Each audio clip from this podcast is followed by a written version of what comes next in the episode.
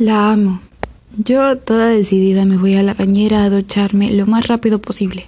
Luego, mientras estoy eligiendo la ropa que me voy a poner, entra mi madre a la habitación y la cena ya está lista. Ven que se va a enfriar. Me mira y me ve inmediatamente lo que estoy haciendo. ¿Tú eres tonta o te lo haces? ¿Que no vas a ir a ninguna fiesta? ¿O es que no te ha quedado claro? De golpe y porrazo entra mi hermana y se da cuenta de lo que está pasando.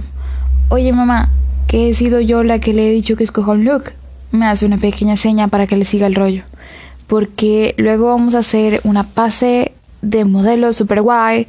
Lo vamos a grabar todo. Y pues todo. Dice ella para ayudarme a escapar de aquí. Ah, vale, vale. Pues lo hacéis luego antes de irnos a la cama. Es que tu padre tiene que trabajar mañana y necesita descansar. Exige mi madre. Después de esa situación tan incómoda, es la palabra, más o menos, María se acerca al oído y me susurra, porque soy tu hermana y me he dado cuenta, porque si no, me da a mí que te quedes inmóvil y sin salir. Se separa de mí y nos vamos las dos juntas a cenar, aunque antes me pongo el pijama. Hay que disimular un poco. Venga, va. Sentaros y decidme qué tal me ha salido la sopa, ordena papá. María me mira y me guiña el ojo con cuidado y dice eh, mejor vamos a cenar a mi habitación. Es que queremos hablar de la temática de la pasarela, cargar la cámara y todo eso. Cuando acabamos de cenar, ya os deciremos qué tal te salió papá. Anda, anda, no digas tonterías.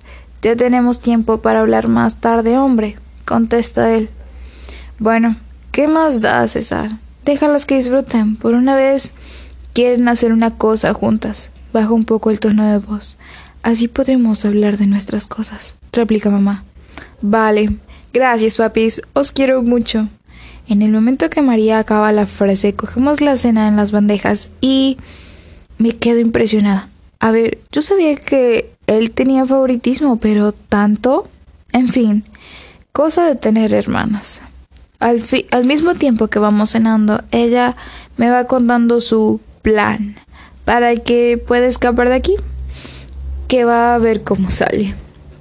Aunque para haberlo creado ella, que es más pequeña que yo, tiene su lógica.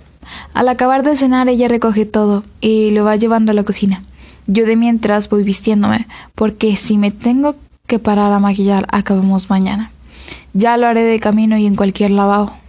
María intenta entretenerlo y convencerlos de que se coman un helado, hasta que lo consigue y se los lleva a la cocina. Cuando están eligiendo entre si quieren dulce fresa o vainilla, voy abriendo la puerta. Sumamente, más o menos. Cuando pienso que todo está saliendo según lo planeado, ¡pum! Toby se pone a hablar.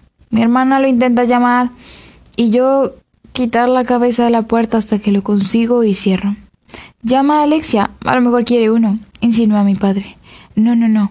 Antes se lo he preguntado y me ha dicho que no. Es que hoy se ha comido uno y pues eso. Bueno, yo me voy a mi habitación a descansar. Es que me he acordado de que mañana tengo un examen de educación física y quiero estar a tope. Buenas noches, responde mi maravillosa hermana cuando yo estoy ya con Nate. Uf, ha costado, pero al fin lo he conseguido. Menos mal.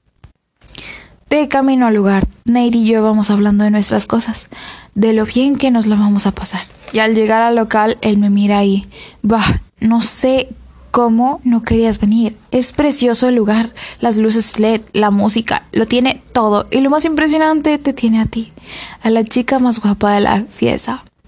Vocalice con esos estupendos labios. Aprovechando que me hice eso, me lo replanteo yo también. ¿Por qué me negaba a venir a este mágico lugar solo por tres personas más? Yo tengo que seguir viviendo mi vida, pero si ellos. Además, tengo muchos amigos más y sobre todo a él. Bueno, estos son los pensamientos que se me pasan por la cabeza. Seguidamente nos miramos a los ojos y entramos. En esta fiesta hay personas de todo tipo, en serio, de todo tipo. Hay camellos, gentes de, que bebe mucho, gente que bebe poco, gente que viene a echar unos polvos, pero nada me va a impedir que me la pasé de bomba. Aunque alguien me esté llamando. Son mis padres. Yo es que a veces me replanteo el por qué tengo que abrir la boca. Si cada vez que lo hago sale mal algo. Dejo a Nate solo y voy casi volando a los lavabos.